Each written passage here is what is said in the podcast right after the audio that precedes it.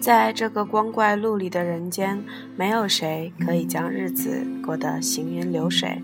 但我始终相信，走过平湖烟雨、岁月山河，那些历经劫数、尝遍百味的人，会更加生动而干净。时间永远是旁观者，所有的过程和结果都需要我们自己承担。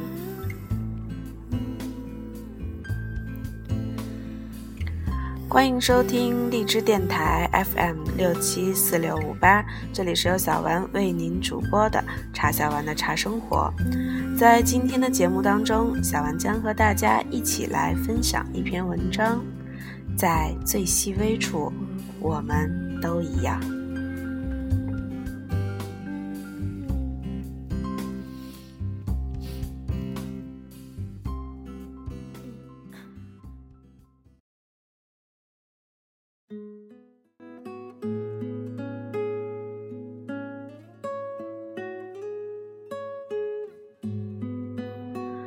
早几天看了一部法国纪录片，法国知名的摄影师。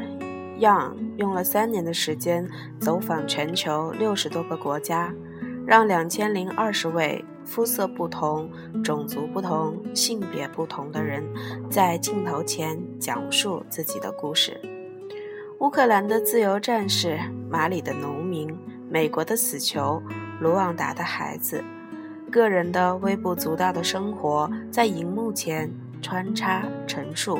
集结成一部浩瀚丰富的人类现状。令人印象深刻的是每一位受访者的大头照，他们在先进的摄影镜头前，不仅展露人生，更是将每一道皱纹和每一丝细微的表情呈现在观众面前。有时，苍蝇就停在受访者的头顶，仿佛贪恋老人腐朽苍老的皮肤。盘旋而不肯离去，没有花巧的剪接，甚至不多赘述受访者的身份，他们直勾勾的眼神就足以传递世间万象，以及生而为人的艰难。如果那些生活离我们太过遥远，二零一四年春节前，《人物周刊》刊载的著名特稿。在北京，两千万种死法，可能更让人震撼。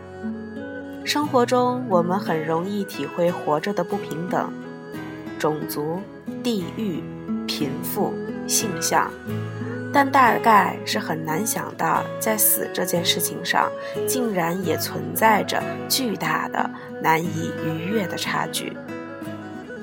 我至今记得。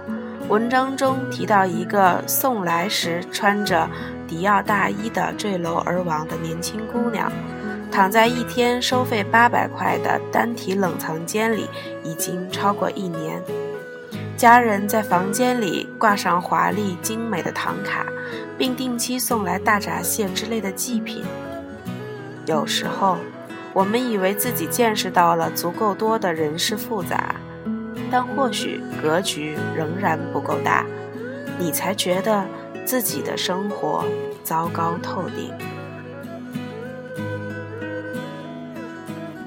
纪录片中有一个唯一来自中国的声音，年轻女人是个生产流水线上的女工，她气息平缓地诉说着工厂制度如何的不人道，每一个小时要检查你的作业完成量。而那几乎是不可能完成的指标，达不到则要上级不堪入耳的言语侮辱，只能喝很少的水，减少上厕所的时间和频率。太累了，真的太累了。可是我没有办法。瘦弱的女人几乎哭了出来，眼神避开摄影机，望向了他处。昨天北京雾霾后，看到记者石飞克在博微博上写道：“此前 APEC 和阅兵都已证明，要减省雾霾，非取暖剂，只有在北京周边五百平方公里范围内大幅停产、限行、关闭食堂、封灶。也就是说，必得牺牲 GDP。”和广大群众切身利益，方能换得四九成好空气。你不让人开工，你不让人开车，不让人烧秸秆，还不让人吃饭取暖了，就凭你住在北京，人石家庄、保定、邯郸、大河北、泛京济地区的人就都是蝼蚁。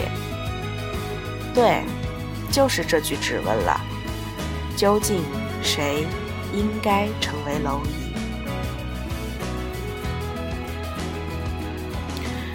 于是看完整部纪录片，最深的感想是：我们看起来千差万别，这恐怕是从出生那天就注定好的。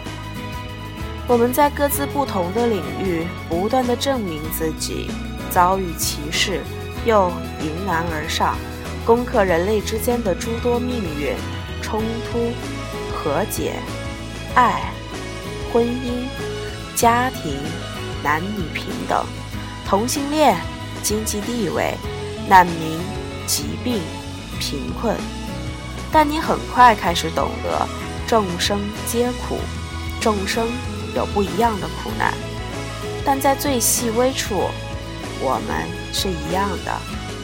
我们渴望被爱、劳作和创造，渴望与更广泛的他人有更具体的相互关联的关系。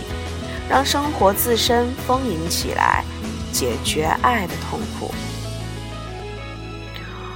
无论是被判无期徒刑的死囚、黎巴嫩的 gay，还是从苏丹种族屠杀中逃出升天的青年，我们存在，我们成为某个人生命中难以被取代的一个人。我们被遗忘，我们追求的东西超出我们本身的需要。我喜欢人类学博士淡豹老师这样安慰我们：抵御无常感是靠做有意义的事，不是靠占生活的便宜，靠谋略得来的胜算，或者通常稍纵即逝的成功感。做你认为对的事，为你认为有意义的对象奉献，不为个人利益奉献。所有的优越感，所有的幸福，所有的奢靡，所有的失去，所有的不尽人意，在这部名为《人类》的纪录片面前，一一都被格挡掉了。想起以前，经常有人跟我说：“为什么要这么文艺？就不能像别人一样好好过生活吗？思考那么多的意义干什么？”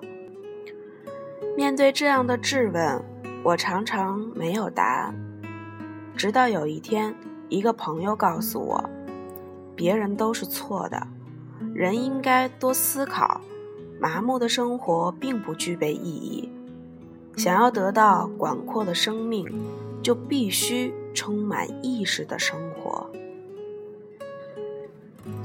仅用他的话与大家共勉。